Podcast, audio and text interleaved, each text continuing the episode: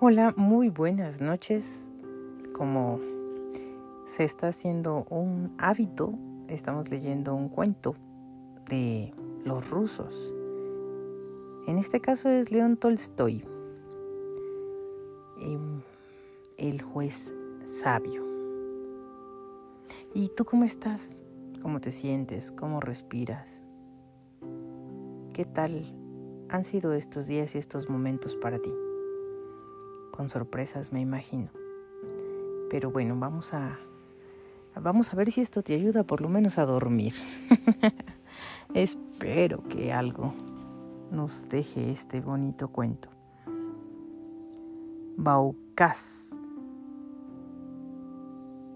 No es cierto. Bauacás. ¿eh? Bauacás, rey de Argelia, quiso ver por sus propios ojos si era verdad como decían que en una ciudad de su reino había un juez sabio que averiguaba inmediatamente la verdad y no dejaba sin castigo a ningún bribón. En fin, Bauacás se disfrazó de mercader y fue a caballo a la ciudad donde vivía el juez. Ante las puertas se le acercó un tullido y le pidió limosna. Bauacás se la dio y quiso seguir su camino, pero el tullido lo asió de la ropa. ¿Qué quieres? le preguntó Bahuacas. ¿No te he dado limosna? Sí, me la has dado, respondió el tullido. Pero quiero pedirte el favor de que me lleves en tu caballo hasta la plaza, pues temo que puedan aplastarme los caballos y los dromedarios. Bahuacás montó al tullido en la grupa de su caballo y lo llevó a la plaza. Una vez allí detuvo su montura, pero el mendigo no se, no se apeaba. Bahuacás le dijo, ¿por qué no te apeas? Alá, ya hemos llegado. ¿Para qué voy a apearme si el caballo es mío? Si no quieres dármelo por las buenas, vamos al juez. La gente se había reunido ya en torno para escuchar el altercado y gritaba, Id al juez, que él discernirá. Bahuacás y el tullido fueron a presencia del juez. La sala estaba llena de gente y el juez iba llamando a las personas a quienes debía juzgar. Antes de que le llegara su vez a Bahuacas, el juez llamó a un alfaquí y a un labriego. Se disputaban una mujer. El campesino afirmaba que era su esposa y el alfají y el alfaquí que la suya. El juez los escuchó a ambos, guardó silencio unos instantes y sentenció después. Dejad a la mujer en mi casa y venid mañana. Cuando el alfaquí y el campesino se hubieron marchado, entraron un carnicero y un manquetero. Y un mantequero, ¿sí dije eso? el carnicero estaba todo sucio de sangre y el mantequero mm, de manteca. El carnicero tenía en la mano una bolsa y el mantequero lo hacía de la muñeca. El carnicero dijo, Compré a este hombre manteca y saqué la bolsa para pagarle, pero él me asió de la mano y quiso quitarme el dinero.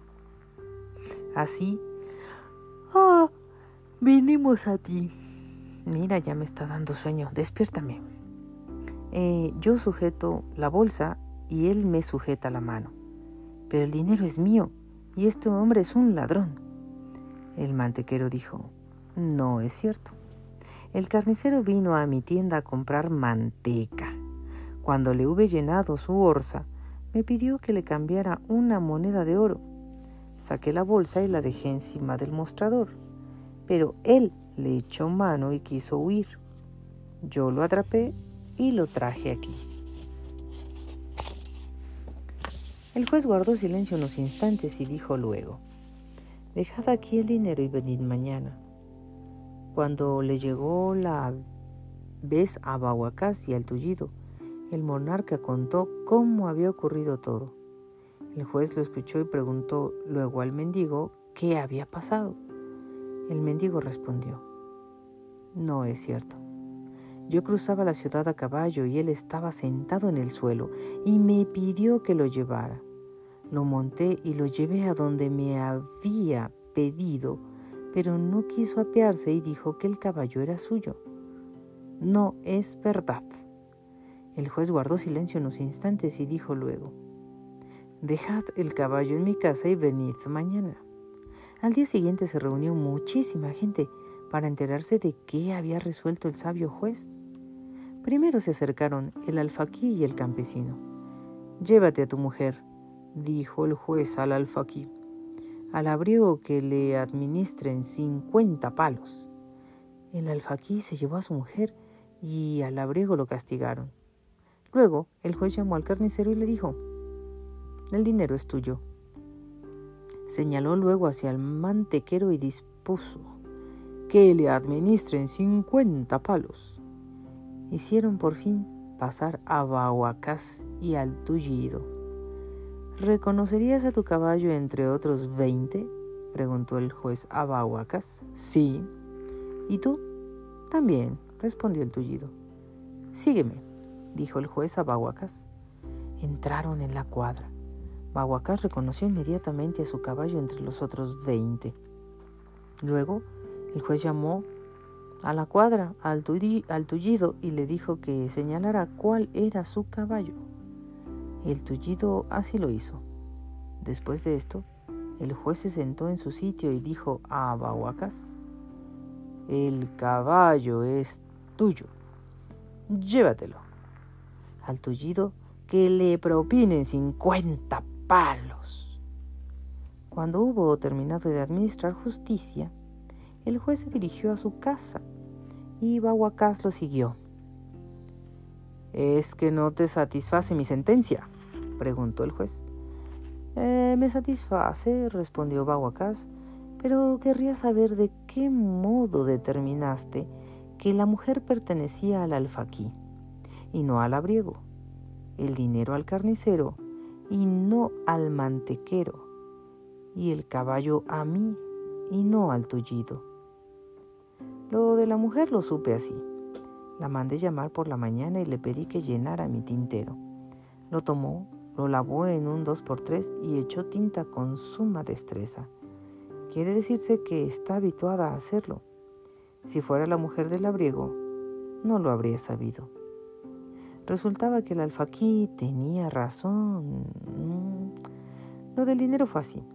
Anoche lo metí en un cuenco con agua y esta mañana le eché un vistazo para ver si en el líquido se veían partículas de grasa.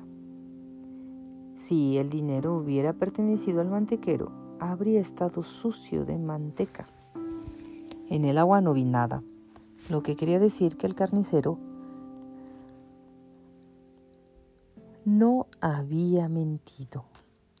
Lo del caballo fue más fácil. El tullido, lo mismo que tú, lo reconoció enseguida entre los otros brutos.